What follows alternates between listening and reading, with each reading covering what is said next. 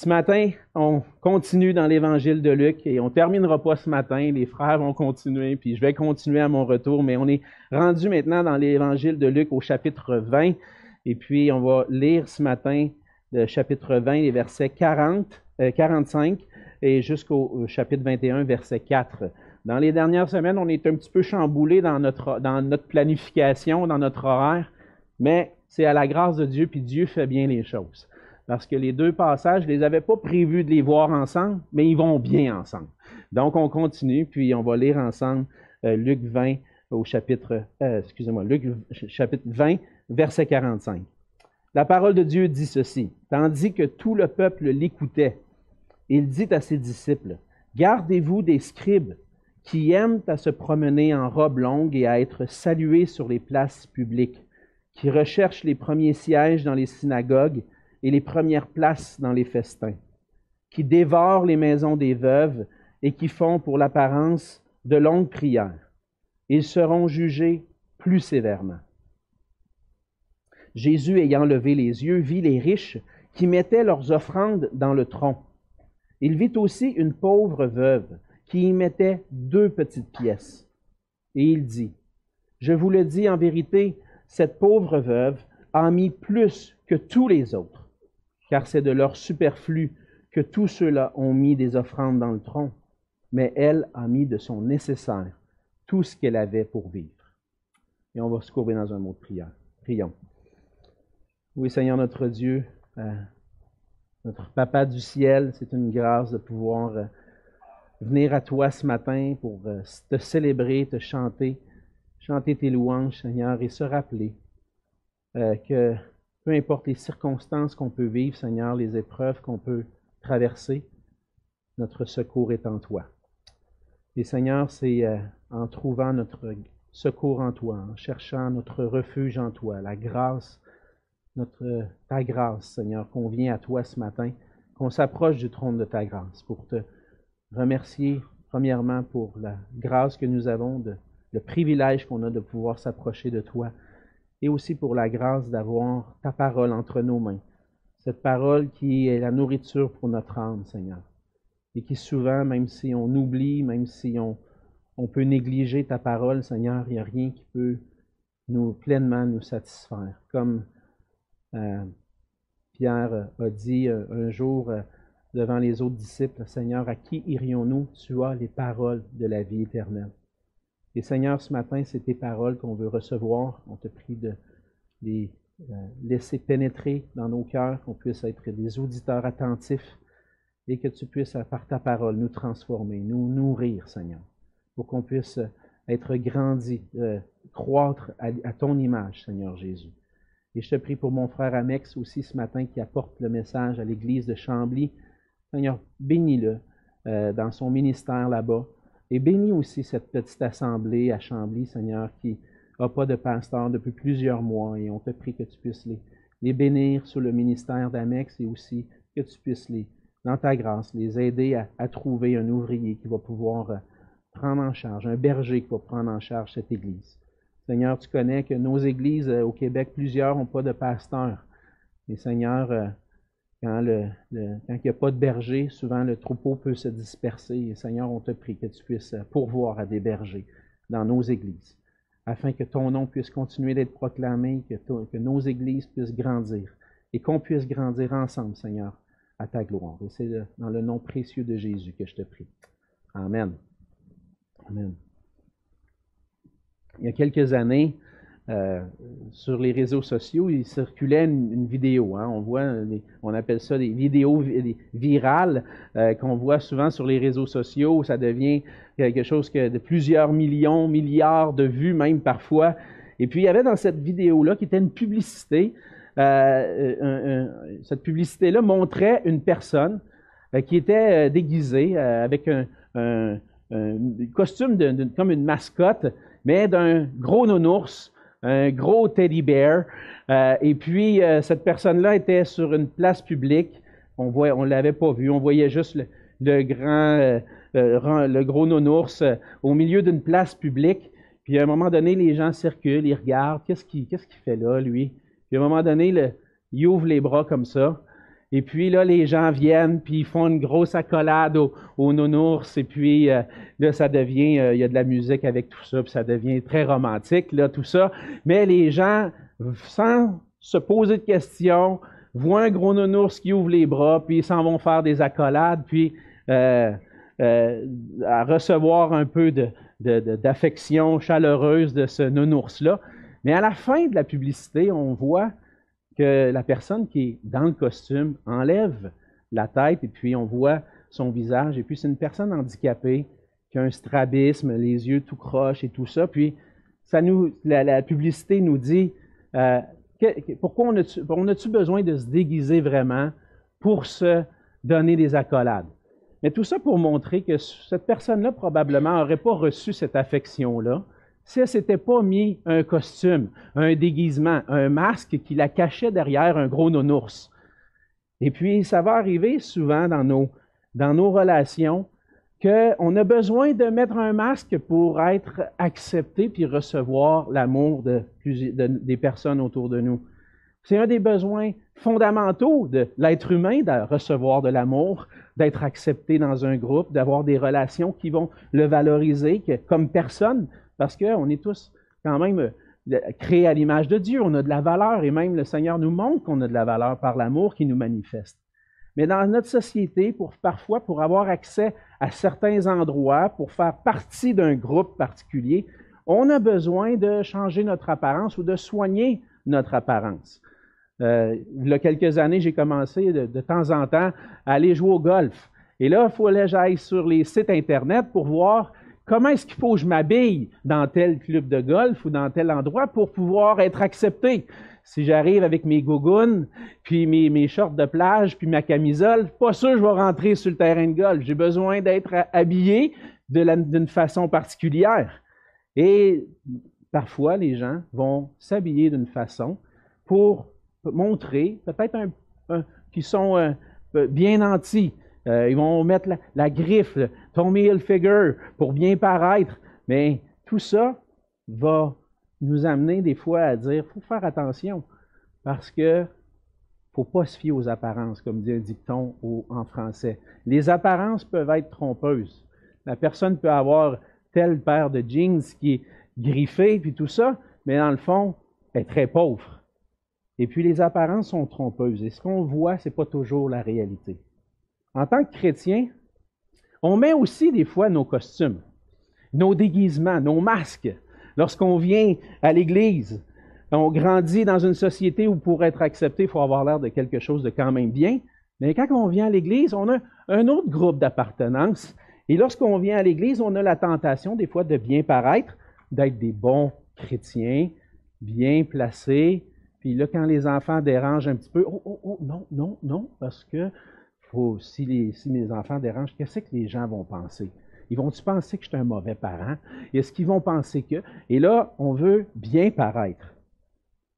Dans notre, qu'importe notre apparence, les gens, ce que les gens peuvent penser de nous, on doit être conscient qu'on sert un Seigneur qui connaît plus que les apparences, qui connaît nos cœurs.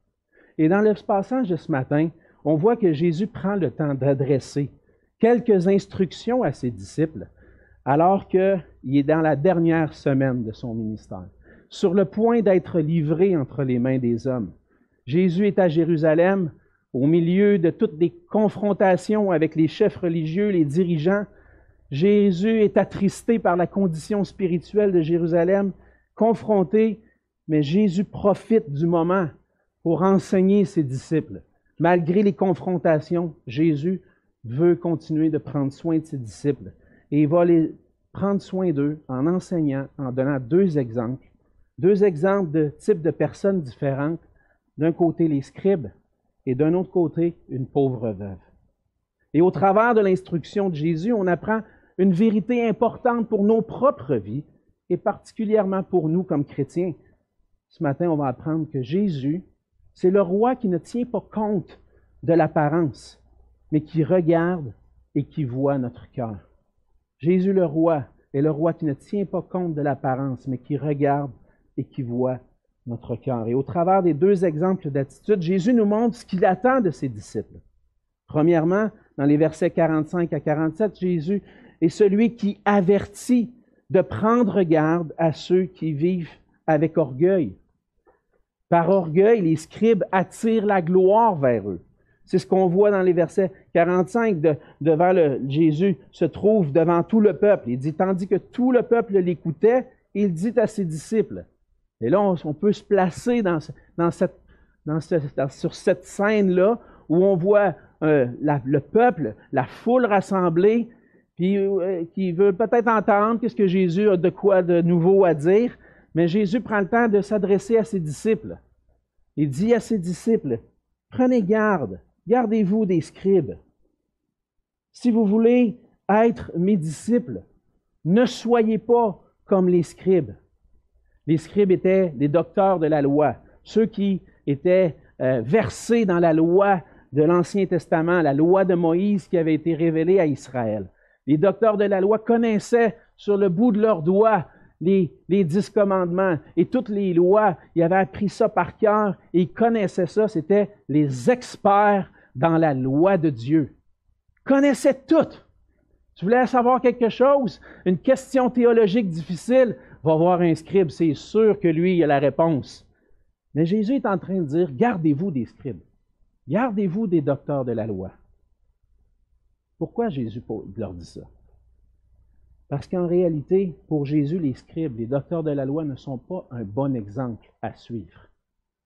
Il aime, il va mentionner toutes sortes de choses. Il va dire, gardez-vous des scribes, des docteurs de la loi. Qu'est-ce qu'ils font? Il dit, ils aiment se promener en robe longue, à être salués dans les places publiques, ils recherchent les premiers sièges dans les synagogues et les premières places dans les festins. Ils dévorent les maisons des veuves et font pour l'apparence de longues prières. Il y a beaucoup de choses que Jésus mentionne. Premièrement, il mentionne qu'ils se promènent en robe longue. La robe longue, c'était une marque de richesse. C'est ceux qui se promenaient en robe longue, ce n'étaient pas des, travailleurs. Euh, ceux qui travaillaient dans le champ, ceux qui travaillaient comme certains disciples comme pêcheurs, et ça marche pas bien de travailler en robe longue. Hein? Il fallait avoir une robe un peu plus courte pour pouvoir se mettre à genoux, travailler. Mais ceux qui ont des robes longues, eux sont riches. Eux, ils, paraissent bien, sont, vus devant tout le monde, et puis on, les accueille d'une façon spéciale. Il va même dire qu'ils aiment se promener en robe longue puis être salués sur les places publiques. Donc, lorsque monsieur le docteur de la loi arrive sur la place, sa robe longue. Il n'arrive pas euh, avec humilité puis à se cacher derrière la foule. Non, il arrive. Et puis, qu'est-ce qu'il attend? Les éloges. Ah, bonjour, euh, Rabbi un tel. Bonjour, docteur un tel. Comment, comment vas-tu? Euh, explique-nous telle ou telle chose. Ah oui, je vais vous expliquer, mes enfants. Je vais vous expliquer la parole de Dieu. Venez vous asseoir. mais tout ça, il faisait pourquoi? pour attirer la gloire vers eux. Ils vont rechercher quelque chose d'intéressant. Je vois dans, les versets, dans le verset 46, ils aiment porter des robes longues, la notoriété, saluer sur les places publiques, mais ils recherchent les premiers sièges dans les synagogues et les premières places dans les festins. Deux adjectifs qui, un adjectif qui revient, premier. Ils recherchent à être les premiers. Ils recherchent à avoir la, la plus belle place. La, place à la table d'honneur lorsqu'il y a un festin qui est donné. Ah, ou quand on va à l'église, il, est assis dans, la rangée d'honneur en avant. Ah, venez, viens, viens, monsieur le scribe. Vous avez votre place réservée ici. Puis là, tout le monde le regarde passer. Il a sa place, sa première place. Il cherche à être le premier par orgueil, désire la gloire. Jésus va plus loin, il va dire qu'il dévore les maisons des veuves. Qu'est-ce que Jésus veut dire par là? Ce n'est pas, pas, pas, évident parce qu'on n'a pas beaucoup d'explications. Qu'est-ce que ça veut dire pour un scribe de dévorer les maisons des veuves? Il s'agit probablement de la façon dont les chefs religieux géraient pour leur propre profit les actifs que les veuves avaient reçus en héritage. Une partie des actifs qui étaient reçus en héritage était pour être donné à Dieu, consacré à Dieu, consacré au temple. Puis même des fois, il y avait certains des chefs religieux euh, qui s'occupaient de la gestion de l'héritage. C'était comme un peu les, gestionnaires, les exécuteurs testamentaires des veuves.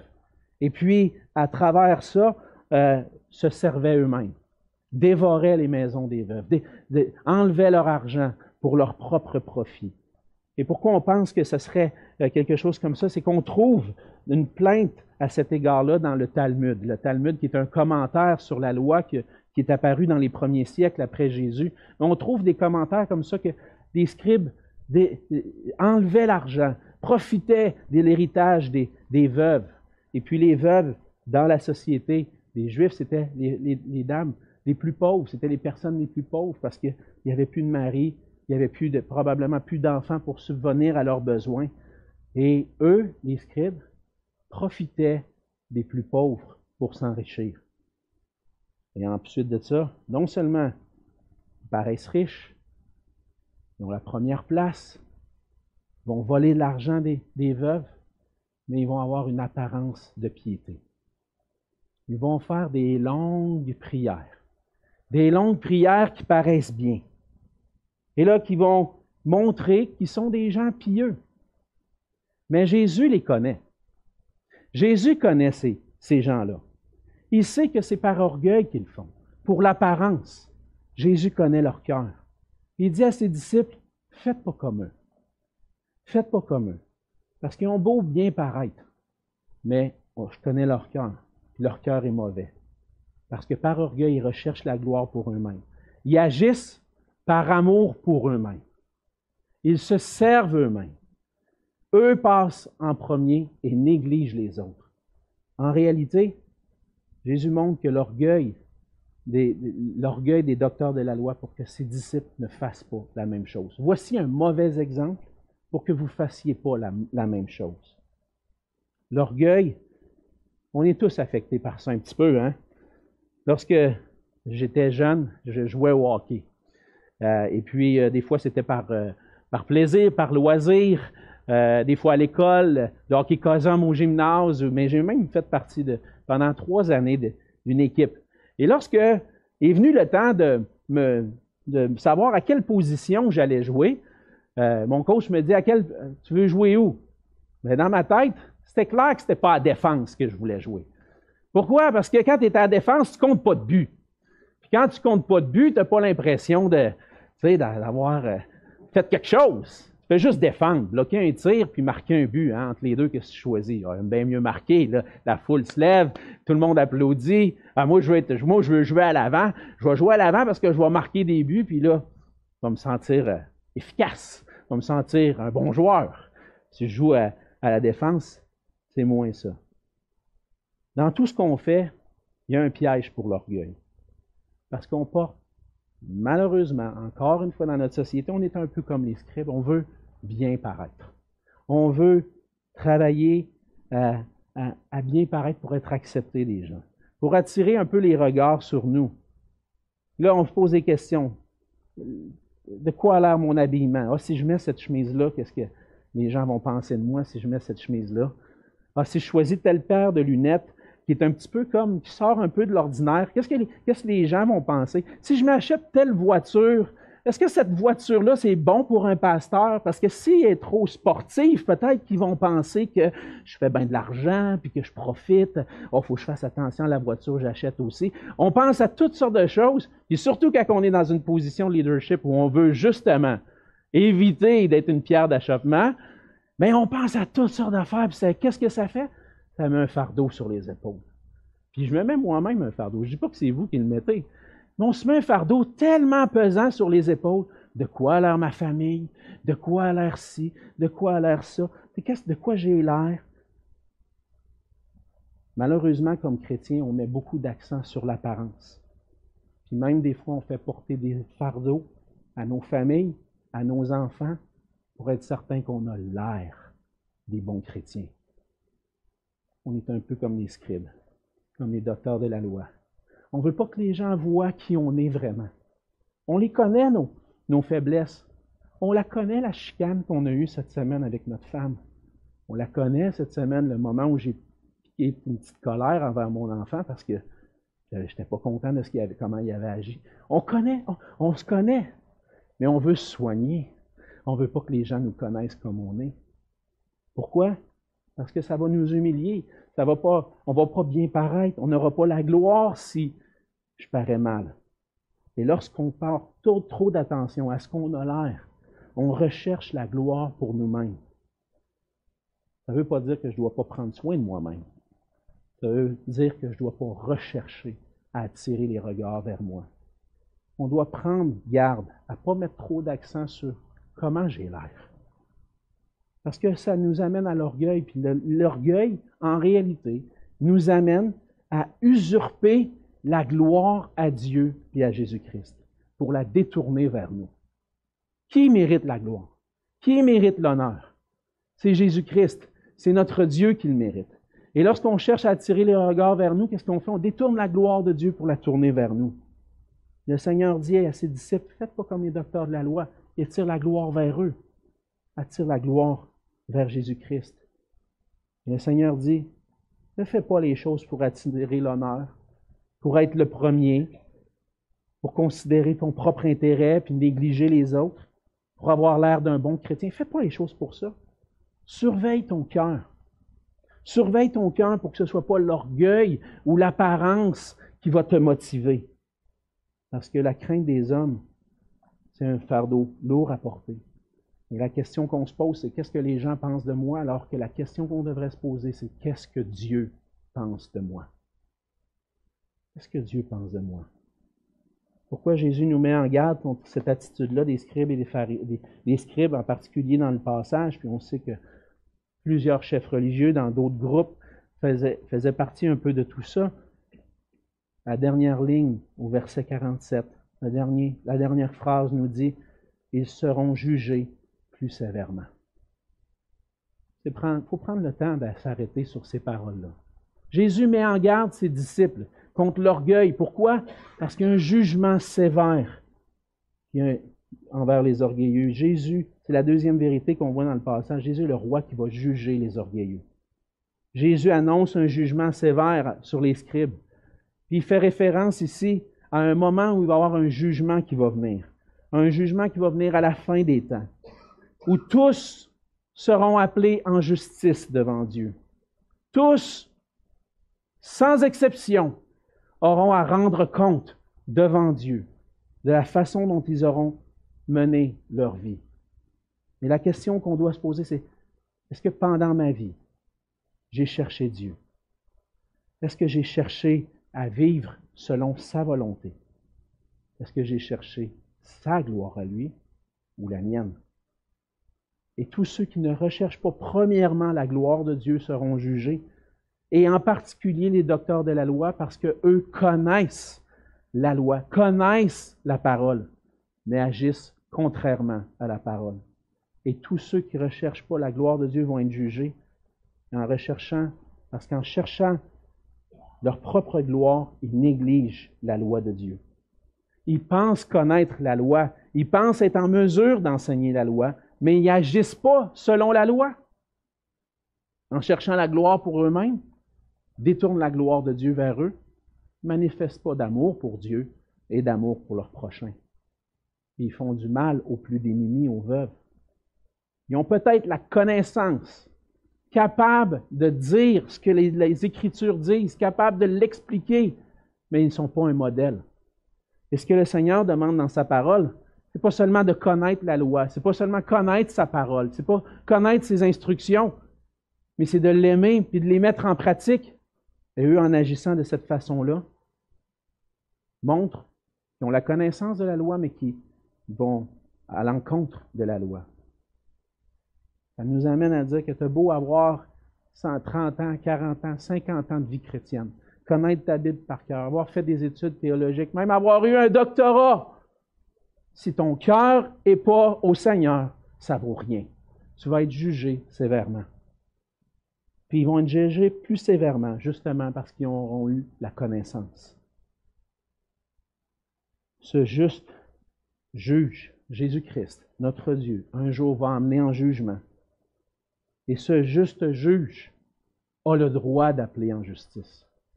Pareil comme dans notre société, on a, on a Quelqu'un qui désobéit à la loi va être amené en justice. On a besoin de ça pour que notre société fonctionne. On a besoin des conséquences pour ceux qui désobéissent à la loi.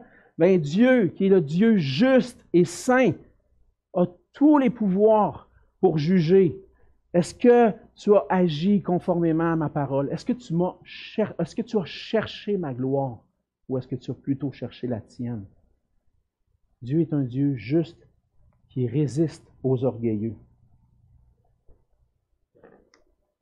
Ce qui nous amène à dire une vérité qui n'est pas toujours facile à, entendre. Nous sommes tous coupables d'orgueil. Et tous, nous méritons le jugement de Dieu. On est tous coupables. Il faut être honnête avec nous-mêmes. Prenons le temps d'y réfléchir, de méditer sur ça. Qui n'a jamais agi par orgueil?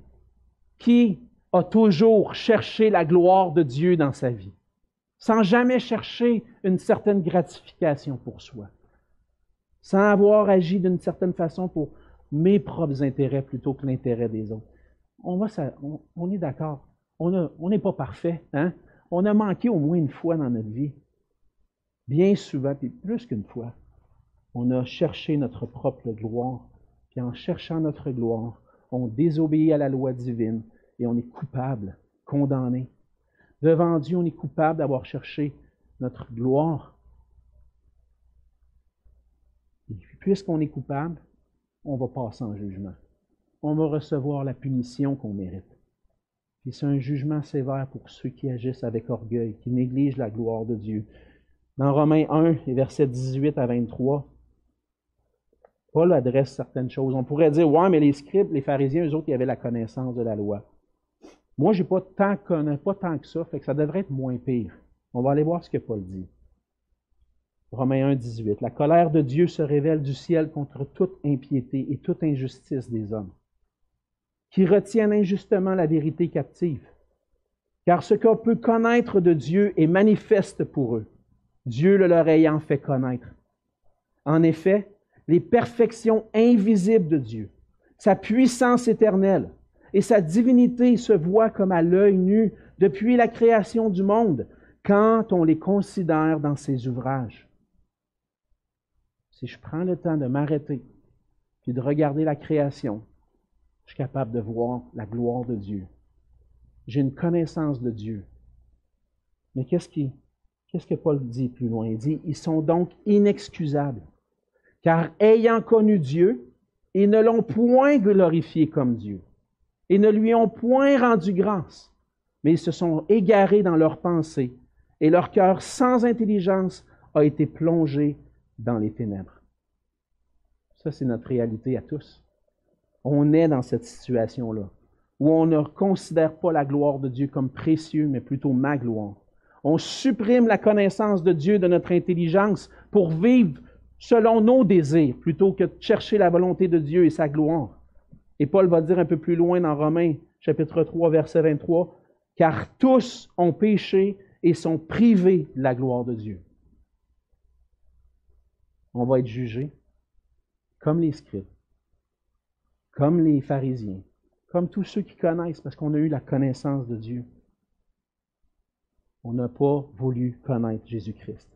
Et par ces paroles-là, Jésus veut mettre en garde ses disciples contre l'orgueil des docteurs de la loi, puis il les prévient du jugement sévère. Et il nous prévient ce matin d'un jugement sévère de ceux qui ont eu la connaissance mais qui n'ont pas agi, les mettre en pratique.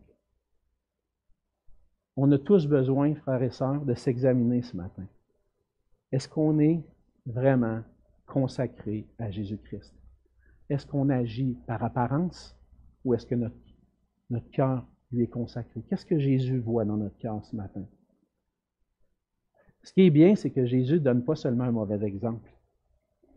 Il annonce, puis il met en garde, puis merci Seigneur, mais il nous fait la grâce aussi de pointer vers un bon exemple. Et c'est l'exemple de la veuve. Il nous amène à cette troisième vérité qu'on voit dans le passage, c'est que Jésus est le roi qui approuve les humbles. Il résiste aux orgueilleux, juge les orgueilleux, mais approuve les humbles.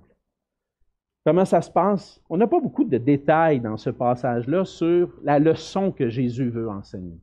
Mais dans le contexte, je pense qu'on peut trouver cette leçon-là. Jésus est dans le temple, probablement en train de prier, parce qu'à un certain moment donné, au début du verset 21, il dit Jésus ayant levé les yeux. Peut-être qu'il était penché en train de prier, peut-être qu'il était recueilli, puis là, tout d'un coup, il lève les yeux. Qu'est-ce qu'il voit? Il voit les riches qui mettent leurs offrandes dans le tronc. Rien n'est mentionné de particulier. Est-ce que c'est mal? Est-ce que c'est bien? Rien n'est mentionné. Mais le projecteur change de place pour aller vers une veuve. Une pauvre veuve qui vient dans le temple et qui met deux sangs noirs dans le pot. Ça veut dire qu'ils le mettent dans le tronc. Ben, dans le temple, il y avait 13 récipients en forme de trompette. Puis chaque récipient, euh, c'était de l'argent qui servait à une fonction particulière dans le temple. Alors les gens amenaient leurs offrandes. Si on se place un peu dans le contexte, on pourrait dire probablement que on est capable de reconnaître les riches, puis on est capable de probablement voir que si Jésus est capable de voir qu'il avait mis deux petites pièces, probablement qu'on est capable de voir qu'il a sorti la liasse de Bill de sang puis qu'il l'a mis dans le pot. Oh, oh, wow! Oh, lui, il a donné beaucoup un matin. Oh. Puis là, on voit les riches arriver des fois peut-être avec la mallette, sortir les gros billes, puis mettre ça à l'offrande. Oh, wow! Hey, tu as vu ce qu'il a donné un matin? Wow! Impressionnant! Impressionnant. Puis là, c'est évident, hein? Quand il y a de l'argent quelque part, oh, on est impressionné. On reçoit un. Puis on n'est on, pas infaillible. Même des fois, l'Église, on reçoit un don. Oh, wow, on a reçu un bon don. Wow, c'est le fun, c'est encourageant. Ça va être pour l'œuvre de Dieu. Gloire à Dieu. Mais lorsque la personne qui est pauvre, il amène ça, son petit montant d'argent, puis qu'elle place dans le pot, Jésus met le projecteur sur elle. Parce que personne ne le remarque, elle. Ouais, juste mis 200 noirs. Pas grand-chose, là. En réalité, elle avait pris à peu près, si je fais mon calcul aujourd'hui, à peu près mis 2 dollars. C'était l'équivalent peut-être de 1 centième d'une journée de travail. Fait que, tu sais, si elle en moyenne aujourd'hui, ça peut être peut-être 1 ou 2 dollars qu'elle aurait mis. Mais c'est pas impressionnant, ça, 1 ou 2 dollars dans l'offrande.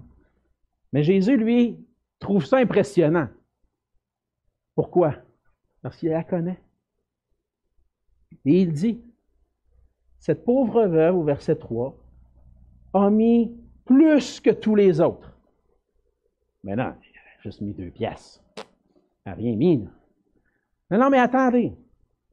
Prenez la proportion de ce qu'elle possède, puis la proportion de ce que les riches possèdent.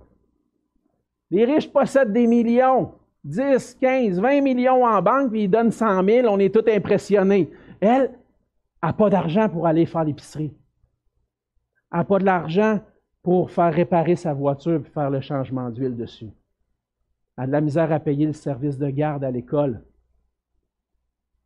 Elle prend cet argent-là et elle la donne au Seigneur. Elle lui dit de donner de son nécessaire, ce qu'elle avait besoin pour vivre. Prends-le en proportion. Elle a donné sa vie. Elle a consacrer sa vie elle avait besoin pour vivre? Non, ma vie n'est pas importante, je la donne au Seigneur. Le Seigneur va prendre soin de moi. Et puis c'est ce que on apprend dans ce passage-là, c'est que Jésus met la lumière sur ceux qui sont humbles, sur ceux qui, pas qui cherchent la gloire pour eux-mêmes. Il ne se fie pas aux apparences parce qu'il voit notre cœur. Aujourd'hui, comme chrétien, on peut participer de plusieurs façons. On peut donner de plusieurs façons. Ce n'est pas nécessairement financièrement. Oui, on participe financièrement. Puis, je ne pense pas que ce, passage-là est un enseignement sur les offrandes. Je pense que ce passage-là est un, enseignement sur nos cœurs. Qu'est-ce que je dois donner? C'est toi puis le Seigneur. Je ne te donnerai pas d'instructions sur comment donner, combien donner. Ah, donne 10% 15% 20 entre toi et le Seigneur. On donne de plusieurs façons. On peut donner financièrement, on peut donner avec nos dons avec notre service. On peut donner des gros montants d'argent ou on peut donner des heures et des heures et des heures dans le service pour le Seigneur. Puis des fois le faire pour l'apparence, puis des fois le faire vraiment pour la gloire de Dieu. On peut donner beaucoup. On peut donner de toutes sortes de façons. Mais le Seigneur nous dit, dans ce passage-là, ne soyez pas impressionnés par la quantité, soyez plutôt impressionnés par la qualité. La qualité. On peut donner beaucoup pour bien paraître, par orgueil. Ce n'est pas un don de qualité selon Jésus. Le Seigneur veut qu'on donne avec un cœur motivé, un cœur motivé par amour pour lui, pour sa gloire. On ne veut pas attirer l'attention vers nous, mais vers lui. Peu importe le don de soi qu'on fait dans le service, financièrement, à qui va la gloire? À Jésus-Christ, à notre Dieu. Il faut faire attention, ne pas se fier aux apparences. Des fois, on pourrait dire, hey, lui, il n'a pas servi tant que ça. Il ne sert jamais à l'Église.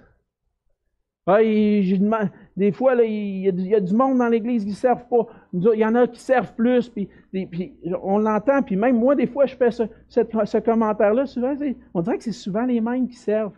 Puis on commence à juger les autres qui sont moins présents, qui servent moins.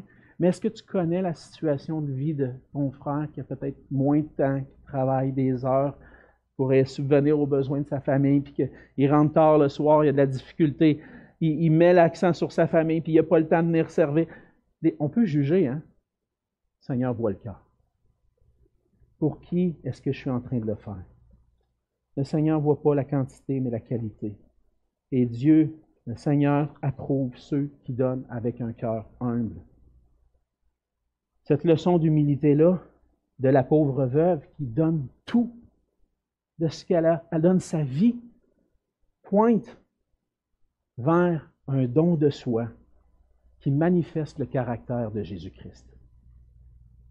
Lui qui était dans la gloire, qui avait toute la gloire à lui au ciel, avec le Père, les anges chantaient sa gloire, a décidé de revêtir notre humanité.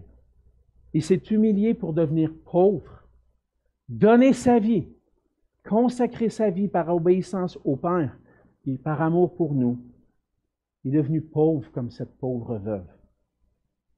L'apôtre Paul, dans 2 Corinthiens, au chapitre 8, verset 9, dit Car vous connaissez la grâce de notre Seigneur Jésus-Christ, qui pour vous s'est fait pauvre, de riche qu'il était, afin que par sa pauvreté, vous soyez enrichis. Ce que Jésus a cherché, ce n'est pas sa propre gloire, même s'il va recevoir la gloire à cause de ce qu'il a accompli. Mais quand il est venu sur la terre, il est venu pour servir, non pour être servi, mais pour servir et donner sa vie comme la rançon de plusieurs. Il est venu pour chercher et sauver ceux qui étaient perdus. Il s'est fait pauvre. Il s'est donné entièrement. Et comment je vais devenir humble? Suivre l'exemple de cette veuve qui se consacre et qui s'appuie sur Dieu pour ses, ses besoins mais c'est dans l'humilité de reconnaître mon besoin, de reconnaître que je suis un orgueilleux, de reconnaître que naturellement, j'aime ça la gloire à moi, j'aime ça être valorisé, j'aime ça compter des buts, puis tout le monde dit bravo! T'as compté un but, le but gagnant du tournoi, ouais! C'est ça que je cherche en réalité. Puis même à l'église, dans mon service, dans ce que je fais, c'est ça que je cherche. Qu'est-ce qui va me délivrer de tout ça? Mon sauveur Jésus-Christ qui s'est humilié et qui est allé jusqu'à la croix pour mourir et me sauver de mon péché. C'est lui qui s'est fait pauvre, de riche qu'il était. Et qu'est-ce que j'ai à apprendre de ça? C'est cours à Christ. Si tu reconnais ton orgueil ce matin, si tu reconnais que ton, même ton orgueil dans le service, est peut-être chrétien, puis tu reconnais ton, cours à Jésus-Christ. Dis, Seigneur, délivre-moi mon cœur orgueilleux. J'ai besoin de toi pour revêtir l'humilité. J'ai besoin de toi pour te refléter, te donner la gloire dans l'humilité. Donne au Seigneur avec un cœur humble.